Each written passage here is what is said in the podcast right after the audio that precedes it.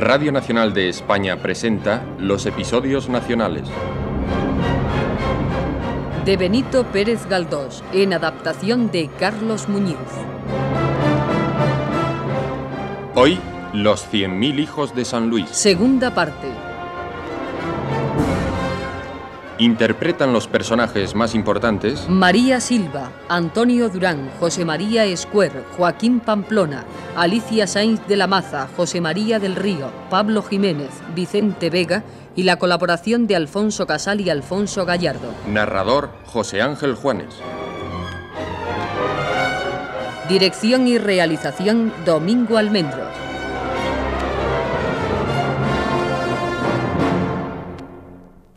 Hacia los primeros días de abril de 1823, pasaron los Pirineos los generales de división Molitor y Bourg-de-Sul, duque de Reggio, que entraron en España por Beovia. Después pasó Su Alteza, el sobrino de Luis XVIII, con todo su Estado Mayor. No recibieron a los franceses las bayonetas ni la artillería del gobierno constitucional, sino una nube de guerrilleros que les abrieron sus fraternales brazos, ofreciéndose a ayudarles en todo y a marchar a vanguardia abriéndoles el camino. Tal apoyo era de grandísimo beneficio para la causa, porque los partidarios realistas ascendían a 35.000. Esto solo puso al buen Angulema por encima de Napoleón. El absolutismo español no podía hacer al hijo de San Luis mejor presente que aquellos 35.000 salvajes, entre los cuales estaba Carlos, el marido de Genara. Esta se encontraba a la sazón en Beovia, en una casa de campo de unos amigos, y era visitada por el conde de Montguillon, que la perseguía tenazmente. ¿Ha visto usted, Genara, cómo han fraternizado las partidas españoles con nuestros soldados? No, no he querido pasar la frontera. Me repugnan estas cosas, y los soldados de la fe han llegado poco a poco a serme muy antipáticos. ¿No decía usted que su marido es guerrillero? Sí, es uno de los 35.000 cafres que han recibido a los hijos de San Luis con los brazos abiertos.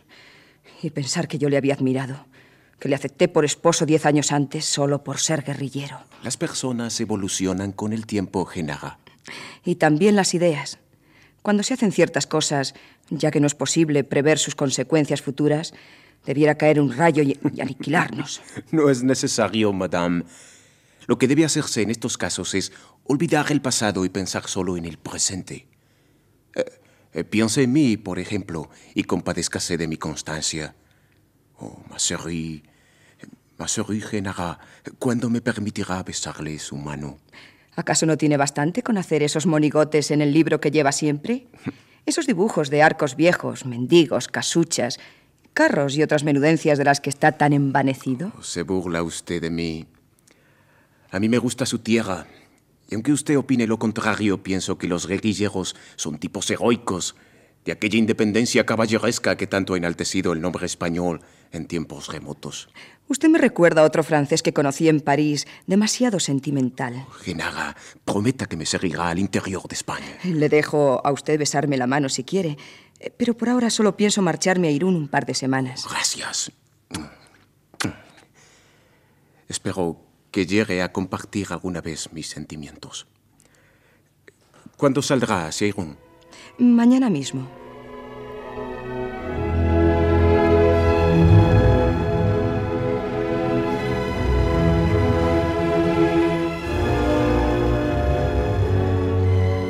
Al saber que Genara estaba en Irún, fue a visitarla un individuo al que ella conociera en Madrid un año antes. Se llamaba don Francisco Tadeo Calomarde y era de la mejor pasta de servil que podía hallarse por aquellos tiempos. Empleado desde su tierna edad en el Ministerio de Gracia y Justicia, tenía fama de muy adulador de los poderosos y, según se decía, compró el primer destino con su mano, casándose con una mujer feísima a quien al parecer dio malos tratos. Tenía entonces 50 años y acababa de salir del encierro voluntario a que le redujo el régimen liberal. Había ido a la frontera para llevar ciertos recados a los señores de la Junta y hablaron de los sucesos que él había presenciado. ¿Y cómo van las cosas por Madrid, amigo Calomarde? Hmm, Siento que usted no hubiera estado por allá. Habría visto cómo se iba desbaratando el constitucionalismo con solo conocerse la noticia de que los franceses iban a intervenir. Ah, Si no podía ser de otra manera. Ahora están los masones que no les llega la camisa al cuerpo y en ninguna parte se creen seguros. Después de ultrajar a su majestad, le han arrastrado a Andalucía con el dogar al cuello, como al mártir, a quien se lleva al sacrificio. No tanto, don Tadeo. Su majestad habrá ido, como siempre, en carroza.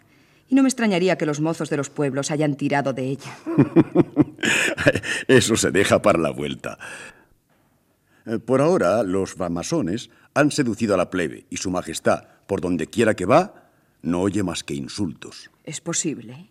El 19 de febrero, cuando se alborotaron los comuneros y masones, los chisperos borrachos y los asesinos del rastro daban mueras al rey y a la reina. Un diputado muy conocido apareció en la Plaza Mayor mostrando una cuerda con la que proponía ahorcar a su majestad. ¡Ah! ¡Qué escándalo! Parecía que estábamos en Francia y en los sangrientos días de 1793. Ah, no será para tanto. Poco mal y bien quejado. Parece que usted, con sus viajes a Francia y sus relaciones con los ministros del liberal y filósofo Luis XVIII, eh, se nos está volviendo francmasona. Oh, mis convicciones no han cambiado, pero mi absolutismo se ha civilizado, mientras que el de ustedes continúa en estado salvaje. Pero no quiere comprender que solo por el hecho de obligar a nuestro soberano a un viaje que no le agradaba, merecían todos esos liberalotes la muerte. Se lo han llevado a Andalucía, señora. Hasta los reyes están en el caso de hacer alguna vez lo que no les agrada. ¿Incluso viajar con un ataque de gota? Pero si el rey no tenía ataque de gota cuando se lo llevaron. Si estaba bueno y sano. La prueba es que después de clamorear tanto por su enfermedad, Dicen que anduvo algunas leguas a pie el primer día de su viaje. Eh, bueno, eh, eh, concedo que su majestad estaba tan bueno como yo. Pero si no quería partir... ¿Qué hubiera dicho? ¿No parto? ¿Y si le amenazaban? Oh, ¿Podía ordenar ametrallarlos? ¿Y si no tenía metralla? Que se hubiera negado a dejarse llevar por la fuerza. Pero... ¿Y si le mataban? Angelitos al cielo. Todo lo admito menos la cobardía. Amiguita, usted se ha vuelto francmasona. Ah, a pesar de ello, la estimamos mucho y procuraremos servirla en lo que podamos. No sabe cómo se lo agradezco. Yo he tenido el honor de ser propuesto para secretario de la Junta que va a formar en la frontera. Oh, amigo mío, mi enhorabuena. No se podía haber pensado en una persona más idónea para tan delicado puesto. Eh, ¿Se le ofrece a usted algo? Sí, pero yo acostumbro a dirigirme siempre a la cabeza. Ya sabe que soy amiga del general Eguía, presidente de la Junta. Ah, va. Entonces... Eh, Sin embargo, no puedo molestar a su excelencia con menudencias, como pedir noticias de cierta persona, cosillas de poca monta. Para eso es más propio un secretario tan bien informado como yo de todos los pormenores de la causa. Ah, en tal caso, ¿no sabrá usted por dónde anda ahora un pícaro de mala estofa llamado José Manuel Regato? Ah, Regato. Eh, debe estar por Andalucía con la corte. No es de mi negociado ese caballero. ¿Qué? ¿Hay ganas de sentarle la mano? Por sentarle la derecha daría la izquierda. Mm, pocas noticias puedo darle de regato. Ah, quizás Pipaón, que conoce a todo el mundo, pueda indicarle dónde se halla. ¿Y Pipaón dónde está? Aquí. ¿Pipaón aquí? Yo le dejé en la SEO muy enfermo y creí que había caído en poder de Mina. Y así fue. Pero él... Usted ya le conoce. Con su destreza y habilidad parece que encontró amigos que le favorecieron. Dígale que quiero verle y sin demora. Deseo tener noticias del aseo y de las facciones de Cataluña.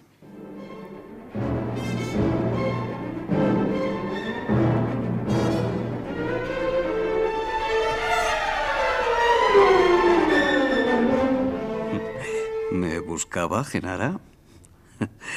Le traigo a usted noticias muy buenas de una persona que le interesa. Y con las noticias una cartita. ¿Una carta? Vamos, démela pronto. Ah, no sea usted tan impaciente. Antes quiero decirle que vi a Salvador Monsalú sano y salvo en la SEO de Urgel. Venga. Le encontraron los hombres de Mina en Piteus y eh, desde que se restableció se puso a mandar una compañía de contraguerrilleros. De modo que sigue en Cataluña. ¿Eso dice en la carta? Sí, me parece deducirlo por lo que dice. Pues no. No, señora, no. A estas horas va camino de Madrid. Entonces, ¿cómo dice en su carta que no piensa salir del aseo? Ese papel me lo dio cuando nos separamos el día 30 de marzo. Pero dos días después supe por un amigo común, el capitán Seudokis, que Mina había encargado a Salvador que fuese a Madrid a llevar un mensaje reservadísimo a Evaristo San Miguel. Ah, de modo que está... Sobre Madrid, como se dice en los partes militares. ¿Seguro? Tan cierto como que estoy hablando con una dama hermosa. Y salió... Según mis noticias, el 10 de este mes. No sabía qué camino tomar, pero me dijo Seudokis que estaba decidido a ir por Zaragoza. ¿Se enteró de la muerte de su madre? Sí, yo le di la noticia. Pero, ¿qué va a hacer ese hombre en Madrid?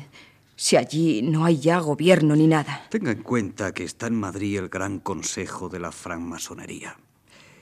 Mina es de la Orden de la Acacia, señora. Entonces, ¿es seguro que Salvador estará pronto en Madrid? Puede que ya esté allí.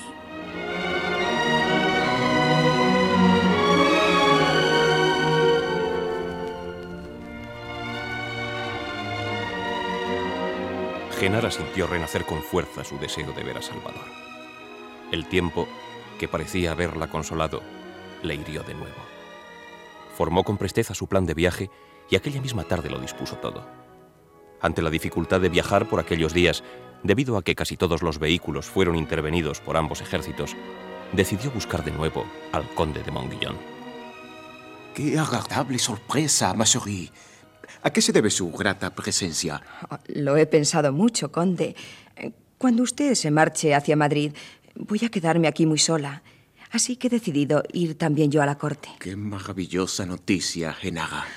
Pero le advierto que me he impuesto la penosa obligación de vigilar a cierto caballero francés para evitar que anden malos pasos. Oh, Genaga, no sabe usted lo feliz que me hace. ¿Seré para usted lo mismo que fue el Sig para doña Jimerna? Claro que el problema será encontrar un vehículo. No dispongo de ninguno para irme. Oh, mañana mismo tendrá una silla de posta a su disposición.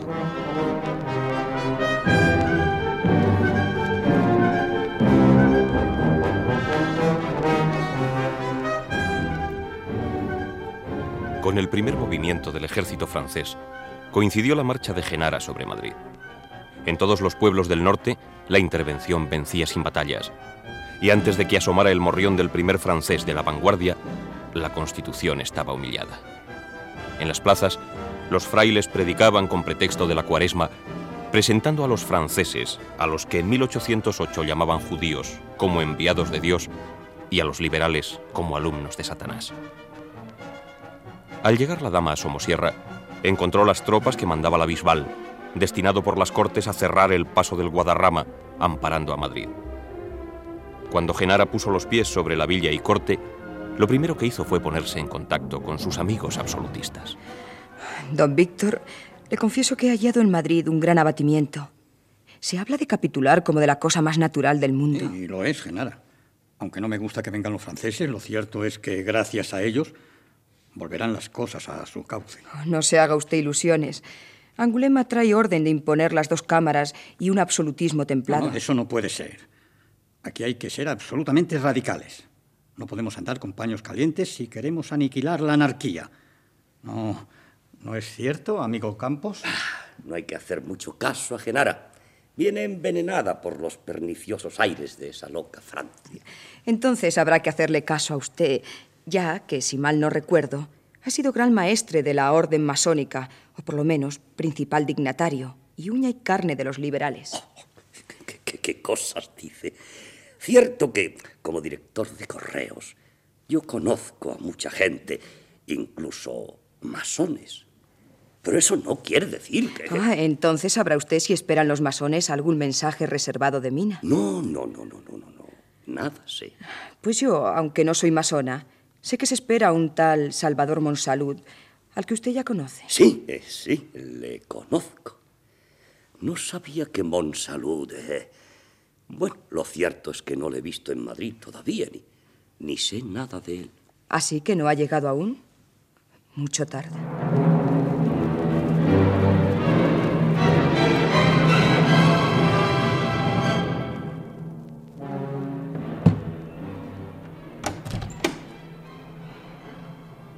Buenos días, señora. ¿Qué desea? ¿Ya no me conoce, don Patricio Sarmiento? Diablo, pero si es usted. No sabía que estuviera en Madrid, doña Genara. He venido hace poco. Pensaba subir a casa de Salvador, pero he preferido hablar antes con usted. Ha hecho bien porque el señor Monsalud falta de Madrid desde el mes de agosto del año pasado. Puede que la señora doña Solita sepa algo, pero no es fácil. Anoche lloraba. Y no creo que llorase de felicidad. Pero al menos nominalmente sigue viviendo aquí. La casa subsiste, sí señora. Pero no será por mucho tiempo si don Salvador no vuelve del otro mundo. Ha muerto. Así lo creo yo. Pero esa joven sentimental siempre tiene esperanzas. Y cada vez que el sol sale por el horizonte esparciendo sus rayos de oro, bueno, ya me entiende usted. Sí. Acabe de una vez el señor Sarmiento. Eh, quiero decir que siempre que amanece, lo cual pasa todos los días, Solita dice, hoy vendrá. Eh, dispénseme usted. Pero si piensa subir, tengo el sentimiento de no poder acompañarla porque mi hijo Lucas es miliciano. ¿Y qué?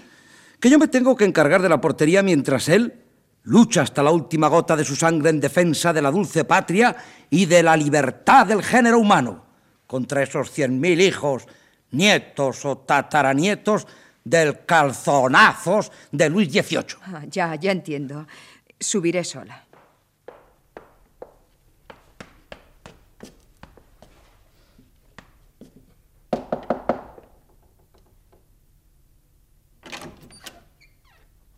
Pase, señora. ¿Qué desea? Tranquilizarla. Supongo que deseará saber el paradero del amo de esta casa. Y como tengo noticias de él. Oh, señora, cuánta bondad. De modo que usted sabe dónde está y por qué no viene.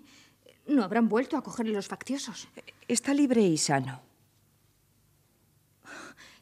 Entonces, no tiene perdón de Dios. No, no tiene perdón de Dios. ¿Usted le ha escrito? Muchas veces. Dirijo las cartas al ejército de Mina con la esperanza de que alguna llegue a sus manos. Pero no recibo contestación. Y no me explico por qué no me ha escrito ni una sola vez últimamente. Ah, los que están en armas no se acuerdan de las pobres mujeres que lloran. Tal vez me haya escrito. No es capaz de tenerme en esta incertidumbre por su voluntad. Pero, ¿usted no ha recibido ninguna carta? Eh, bueno, sí, en febrero vinieron dos, pero después ninguna. Eh, quizás se hayan perdido. Eh, podría ser. Puede que no escriba porque quiera llegar sin advertirme. Todo lo tengo preparado. Y si viene, nada encontrará fuera de su sitio. Oh, es usted una laja. Salvador debe estar muy satisfecho.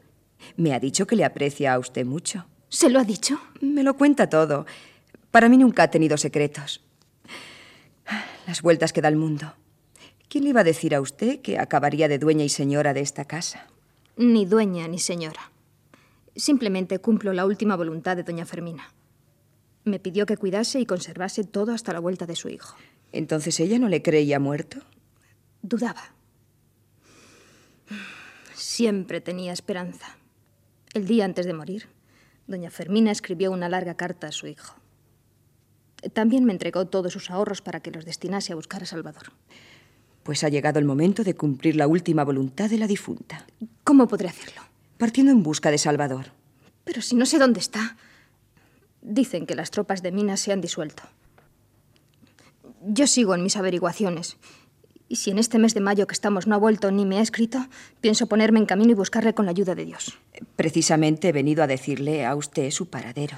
¿Dónde está? Habiendo reñido con Mina por una cuestión de amor propio, pasó a las contraguerrillas que siguen al general Ballesteros. ¿Entonces sigue en el norte? No, señora. Ya sabe usted que el ejército de Ballesteros, convencido de que nada podía hacer contra los franceses, se ha retirado a Valencia. A Valencia, sí. Efectivamente lo oí decir. ¿De modo que Salvador está en Valencia? Eh, sí. Y estos informes no son vagos ni fundados en conjeturas, porque yo misma... Yo misma me separé de él en un teniente el 20 de abril. Es cierto. ¿Tengo aspecto de ser una embustera? Oh, no, no, claro que no. Pero es que me parece un sueño. ¿Dice usted que está en un teniente? Oh, ¿No irá a cometer el disparate de ir a buscarle allí? Si él no piensa venir, tendré que hacerlo. No vendrá en mucho tiempo, sobre todo si capitula la corte y se establece el absolutismo. Yo creo que se verá obligado a emigrar, embarcándose en cualquier puerto de la costa. ¿Embarcarse? No, no, señora. Eso no puede ser. Iré a buscarle allí. ¿Y será usted capaz de emprender un viaje tan largo? ¿Tendrá usted valor? Yo tengo valor para todo, señora. Antes de partir podría usted escribirle, con la dirección que yo le dé, y cuando reciba contestación de Salvador, ponerse en camino. Lo malo será que en ese tiempo tome la guerra otro aspecto y llegue usted tarde. Oh, no, no, no. Partiría al punto. No hay tiempo que perder. ¿Me puede dar la dirección actual de Salvador? No he traído su última carta, pero volveré a mi casa que está a dos pasos y la traeré. Sí, señora, hágalo, por Dios. ¿Y cuanto antes? Al instante traeré la carta que me escribió. Y no está fechada en Onteniente, sino en otro pueblo del reino de Valencia. Pues como puede suponer, el ejército se mueve casi todos los días. Es natural, sí, claro. Vuelvo enseguida.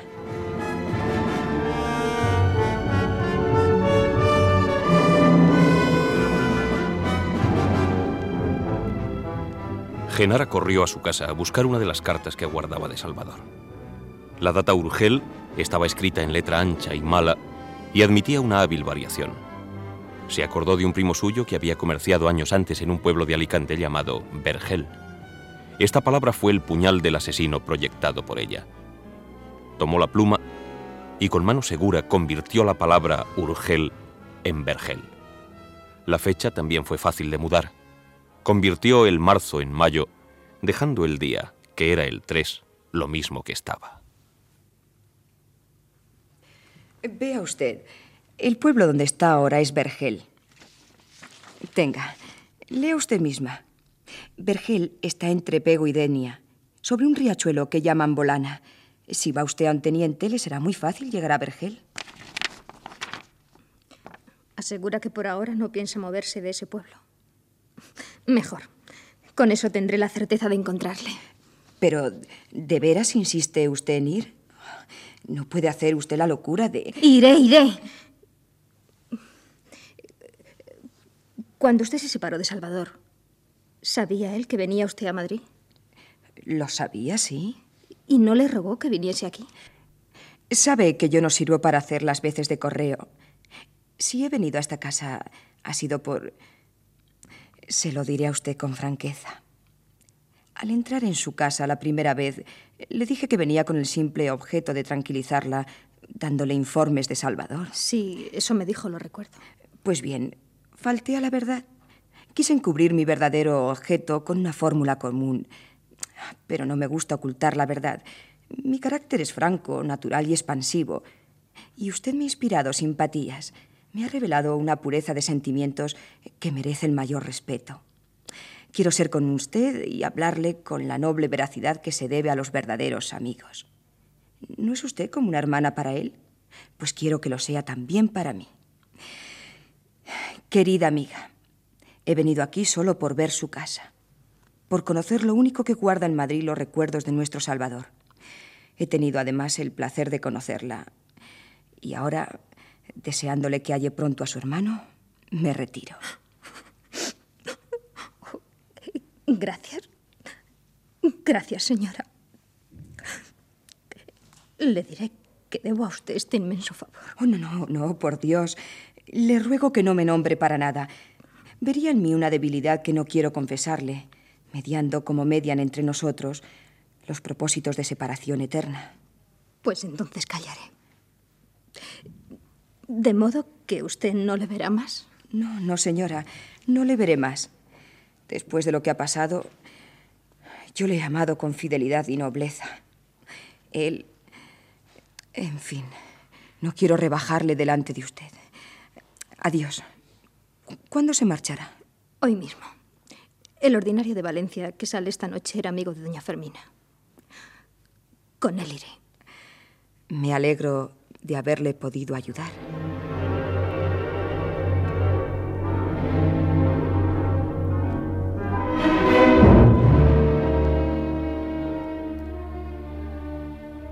Al llegar la noche y la hora en que solían partir los coches, sillas de postas y galeras, Genara y su criada se vistieron de manolas, con pañolón y basquiña, encaminándose al parador del Fúcar, de donde salía el ordinario de Valencia. No tuvieron que esperar mucho. Allí estaba, ocultas para no ser vistas, comprobaron que Solita partía irremisiblemente.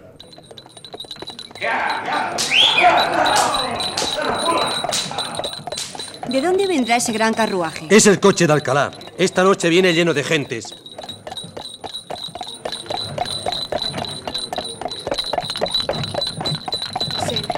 es Salvador. No creí que llegaría tan pronto. Andábamos a casa, que no nos vea.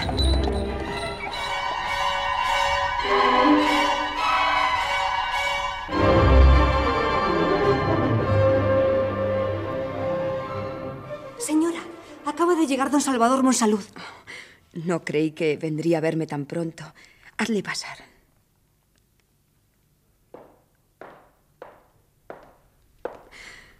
Bendito sea Dios, Salvador. Tú en Madrid. ¿Cuándo has llegado? Hoy mismo. Gracias por haber venido a verme antes de ir a tu casa. He estado primero allí. La casa está vacía. Mi madre ha muerto y Soledad se ha marchado. Creí que estaría, pero... Me tienes a mí, Salvador. ¿Tú crees que te tengo? ¿Acaso lo dudas? Yo no puedo olvidar el verano pasado, cuando viajamos juntos como marido y mujer por Castilla. Lástima que todo acabase al llegar a Huesca. ¿Sufriste mucho en el cautiverio? Eso ya está olvidado. ¿Qué tal fue la campaña de Cataluña? Tengo entendido que hubo una matanza espantosa.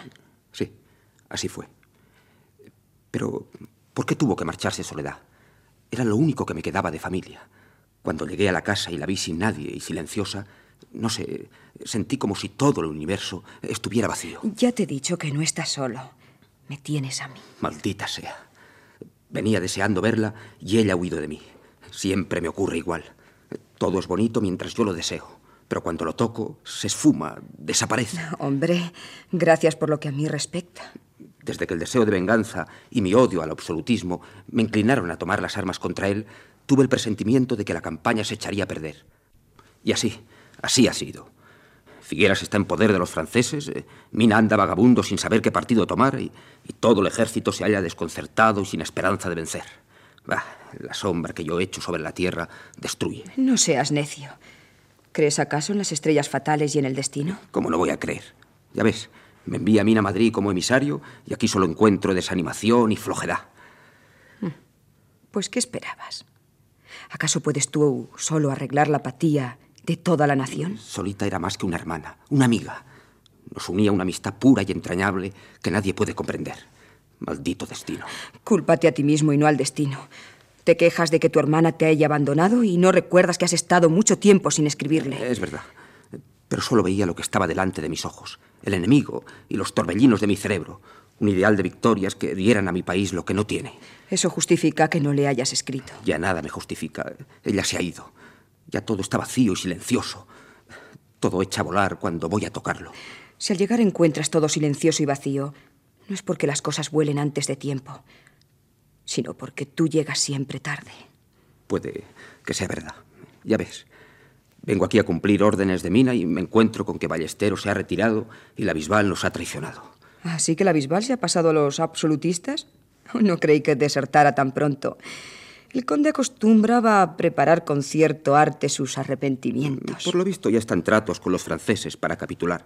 Me lo ha dicho Campos. ¿A qué he venido yo? Ya está todo perdido. Todo no. Deja que se vayan al infierno los masones, la guerra y la constitución. Hay otras cosas más próximas a ti, más reales y verdaderas, que debes atender sin demora. Comprendo lo que quieres decir, Genara, pero ya es tarde para lo nuestro. Bueno, olvidemos estos temas por el momento. ¿Te quedarás a cenar conmigo? Si es tu gusto.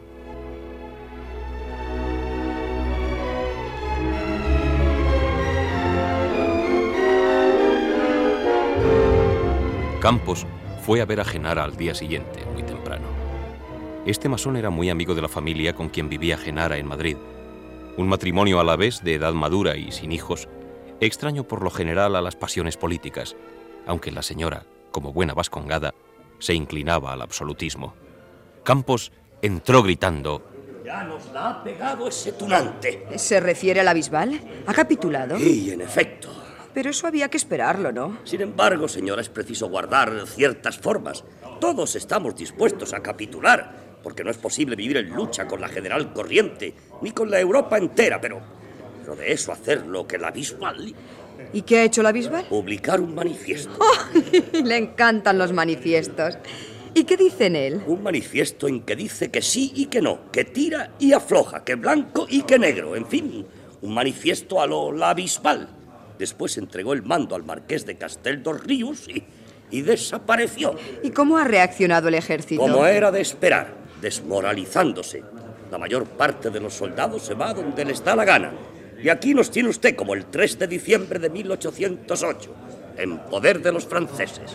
Y también como entonces, parece que el pueblo se ha echado a la calle. ¿No oye usted ese alboroto? ¡Viva la religión! ¡Viva! ¡Viva! ¡Viva el rey absoluto! ¡Viva! Me gustaría saber cómo van a tratar a los hombres honrados que hemos defendido el orden. Cualquiera que le oiga pensaría que no es usted masón y que solo ha vivido para mantener el orden y combatiendo la democracia. Calle, por Dios, calle, Genara, puede oírle alguien. Señor Campos, no doy cuatro cuartos por su pellejo.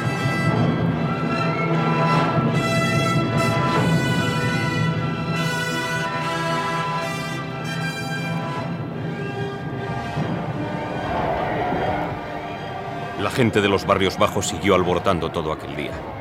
Movióse la tropa para mantener el orden y el general Zayas, que mandaba en Madrid y había firmado la capitulación, parecía dispuesto a ametrallar el pueblo sin compasión. Todo Madrid estaba aterrado porque se hablaba de saqueo y de la aproximación de las partidas de Bessier. Durante dos días los ánimos se mantuvieron alborotados y Genara estaba desesperada porque no sabía nada de Salvador. Al fin, el general Zayas destrozó a los asesinos de la fe.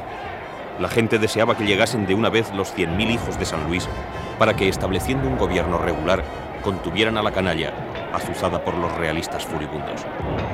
En la mañana del día 21 de mayo, el prófugo, por quien Genara había derramado tantas lágrimas, se presentó delante de ella en estado bastante lastimoso, desencajado y lleno de contusiones. ¿Has visto a la canalla? Lo importante es que estás aquí conmigo y a salvo. No pienses en el pueblo. No puedo, no puedo. Oh, vamos, tranquilízate. Dime, ¿dónde te habías metido? ¿Has visto a esos salvajes? A esa turba soez, ebria de sangre y de pillaje. Pero no tienen ellos la culpa, no. Son nosotros, los que antes se decían liberales y ahora son más déspotas que nadie. Quédate esta noche en mi casa y mañana... Mañana dispondré mi viaje. No puedo ya volver a mi casa, me persiguen. ¿Vuelves al norte? No, tengo que ir a Sevilla, donde está lo que queda de gobierno liberal. Pues si vas a Andalucía, iré contigo. El viaje no será fácil. Para mí todo es fácil. ¿No es eso lo que piensas? No se encontrarán carruajes. Si hay dinero que ruede, rodarán los coches. La policía vigilará la salida de los liberales. No importa. Sortearemos la vigilancia.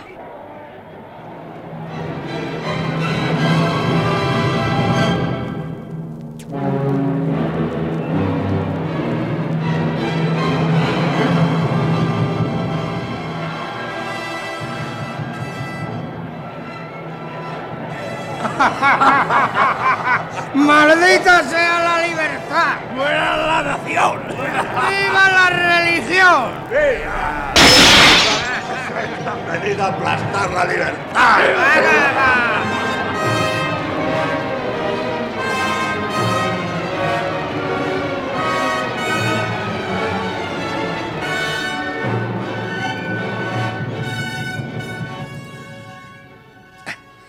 está resuelta la cuestión de tu viaje. Esta noche puedes marchar si quieres, Salvador. ¿Cómo podré irme? De un modo tan sencillo como seguro. El marqués de Falfán de los Godos, el, el marido de mi sobrina Andrea, había pensado marchar a Andalucía, como la pobre Andrea está tan, tan delicada. En fin, se han decidido a salir esta noche. Tienen silla de posta propia y al momento me acordé de ti. Falfán de los Godos está dispuesto a llevarte. Eso no puede ser. ¿Por qué no puede ser, señora mía? En la silla de posta pueden ir cómoda y seguramente el marqués, mi sobrina con su hijo, la doncella y dos criados, eh, que seremos nosotros, Salvador y yo. Es una excelente solución. Sí, es una excelente solución.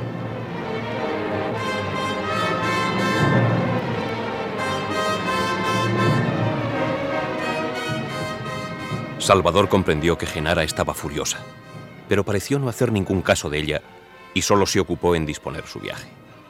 Genara, por dignidad, no podía pedir un lugar en aquel coche que se llevaría la mitad de su alma. Él se iría con Andrea Campos, que había mantenido relaciones con Monsalud hasta que se casó con el marqués de Falfán de los Godos. Genara los vio partir sin despegar los labios. Aquello era como un castigo. Pero estaba decidida a seguirle. Para ello, buscó desesperadamente al conde de Monguillón. Oh, Genara, al fin. Mi corazón no ha dejado de sufrir pensando en usted. Y ahora que la encuentro, tengo que partir con el general Bourdesul para esa poética región que llaman La Mancha. Si usted me proporciona los medios de hacer el viaje, le seguiré al país de Don Quijote. Oh, Genara, déjeme que bese su mano. Me hace usted el hombre más feliz de la tierra. Tendrá cuantos medios precise.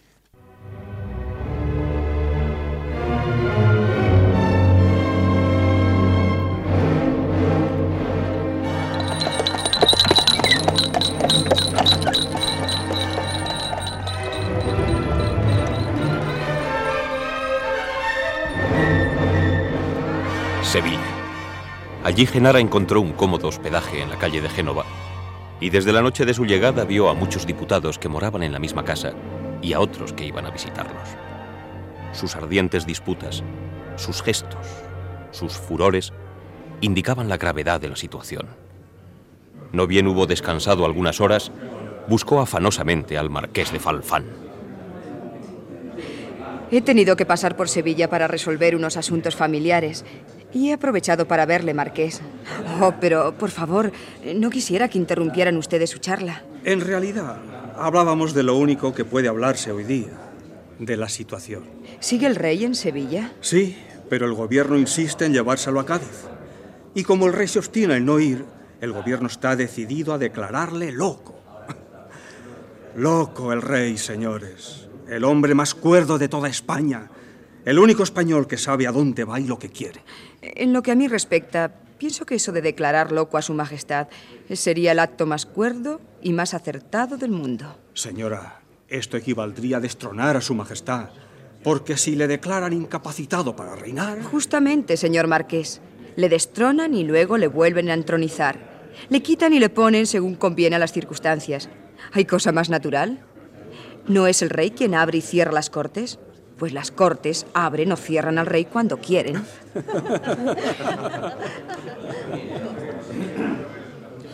Ese que entra ahora es el príncipe de Anglona. Señores, debo informarles que mañana habrá una sesión muy interesante para discutir lo que deba hacerse sobre la negativa del rey a salir de Sevilla. Eh, Señor duque del parque, ¿podría darme una papeleta de tribuna para esa sesión? No faltaría más. Yo le doy a usted lo que quiera. Y si desea ir a palacio, yo la llevaré. No sabe cuánto me gustaría, príncipe. Mi secretario, a quien usted conoce, le llevará mañana la papeleta para la galería reservada de las Cortes. Su secretario. ¿Quién es ahora? Salvador Monsalud, el que tenía.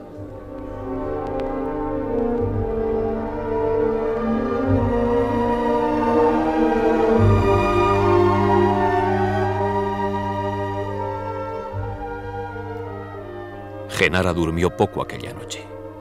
Aguardaba impaciente la llegada de Salvador, y cuando llamaron a la puerta, se apresuró a abrirla pensando que era él. Su desilusión fue grande al encontrarse con el príncipe de Anglona, que venía a buscarla para ir a palacio conforme quedaron la noche anterior. Antes de las doce, estaba Genara en la cámara de su majestad, y salía gozoso a saludarla el descendiente de cien reyes, pegado a su regia nariz. De manera que los franceses están en Madrid ya y que la Bisbal ha cambiado de chaqueta. Eh, sí, Majestad. En cuanto a Plasencia, ya tendrá noticias de su derrota en Despeñaperros. ¿Cuándo regresará vuestra Majestad a Madrid? Cuando me dejen estos necios. Ya sabrá usted que se empeñan en llevarme a Cádiz. Pero yo pienso no salir de Sevilla. Veremos si se atreven a llevarme a la fuerza o, o si yo cedo al fin. No se atreverán, señor. Saben que en Cádiz hay una terrible epidemia, pero no les importa. Están decididos a exponerme y a exponer a toda la familia real a perecer. En fin, veremos lo que decide el Consejo. Decidirá lo más conveniente. Yo les digo a esos señores ¿Creen ustedes posible resistir a los franceses? No. Pues si al fin se ha de capitular, ¿no es mejor hacerlo en Sevilla? Admirable raciocinio, señor. Nada. A Cádiz. A Cádiz. Y entre tanto, ni coches para el viaje, ni recursos. Yo, señor, me encuentro hoy indispuesta y ruego que me dé licencia para retirarme. ¿Se siente usted mal? Vamos, vamos, ahora mismo mandaré que le preparen una habitación. Se quedará en el alcázar. Se lo agradezco mucho, pero me aguardan algunos asuntos pendientes que debo resolver sin demora. Bien, bien. Váyase. Y diga a todos que no saldré de Sevilla. No, no saldré. Veremos si se atreven. a- No se atreverán, señor. La firme voluntad de vuestra majestad desbaratará las maquinaciones de los pérfidos. Naturalmente. No iré a Cádiz. No iré. No, no iré.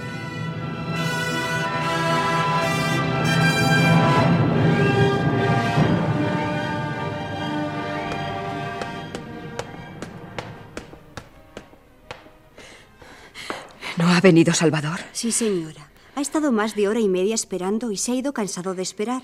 No haría diez minutos que usted había salido cuando entró. ¿Dijo si volvería? Solo dijo que tenía que ir a las cortes. Y dijo estos boletos. Yo también tengo que ir a las cortes.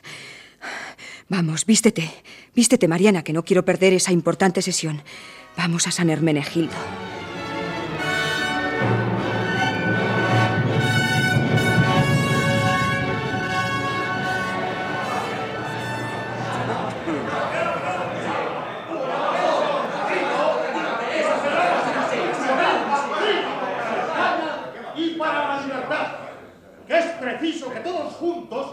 Luchemos hasta el fin para evitar que los franceses aniquilen nuestras libertades.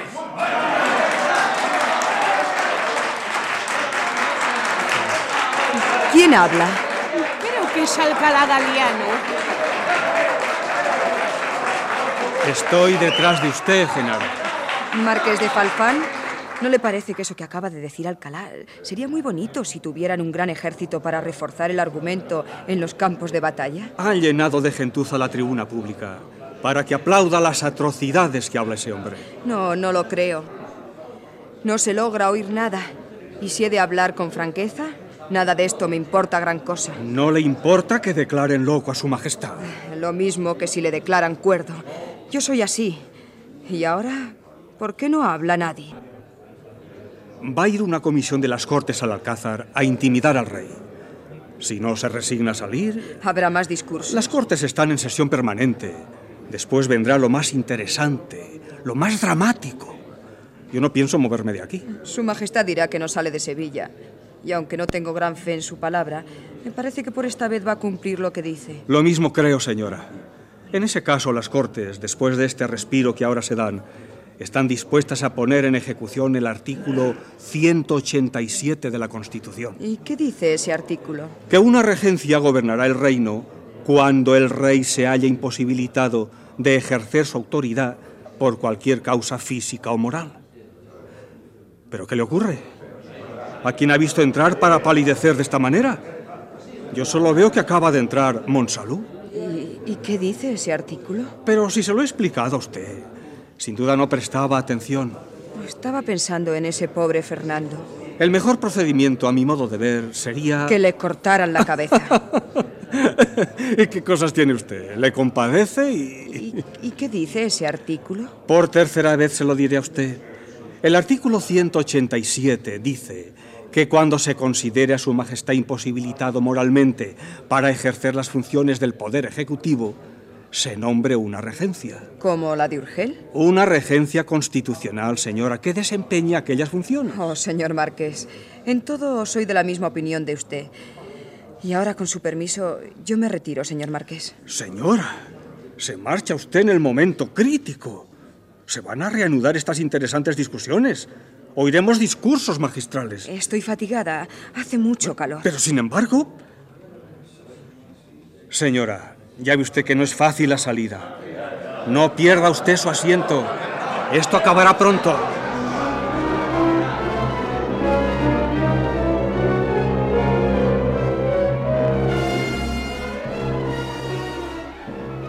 Genara que se disponía a salir para encontrarse al fin con Salvador Monsalud, no tuvo más remedio que quedarse. Cayó en su asiento como un reo en su banquillo de muerte. Lo que principalmente le apenaba era que entre la multitud había desaparecido el que bastaba para alegrar o entristecer su situación. En la muralla de rostros humanos, ávidos de curiosidad, no estaba el rostro de Salvador.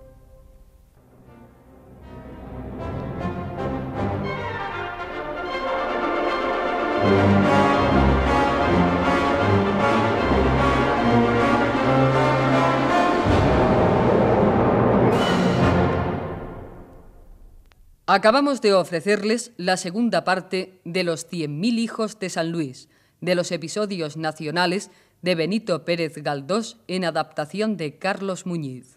Han actuado por orden de intervención Genara María Silva, el conde Monguillón José María del Río, Calomarde Vicente Vega, Pipaón Alfonso Casal, Sáez Emilio Menéndez, Campos José María Escuer, Sarmiento Joaquín Pamplona, Soledad Alicia Sainz de la Maza, La doncella Ana Ángeles, Salvador Monsalud Antonio Durán, Fanfán de los Godos Leopoldo Rodao, el duque Pablo Jiménez, Fernando VII Alfonso Gallardo y Alcalá Galiano José María Ruano. Narrador José Ángel Juanes. Control y registro de sonido José Fernando González y Francisco García. Montaje musical Gonzalo Corella. Efectos especiales Bernard Domingo y Joaquín Úbeda. Dirección y realización Domingo Almendros.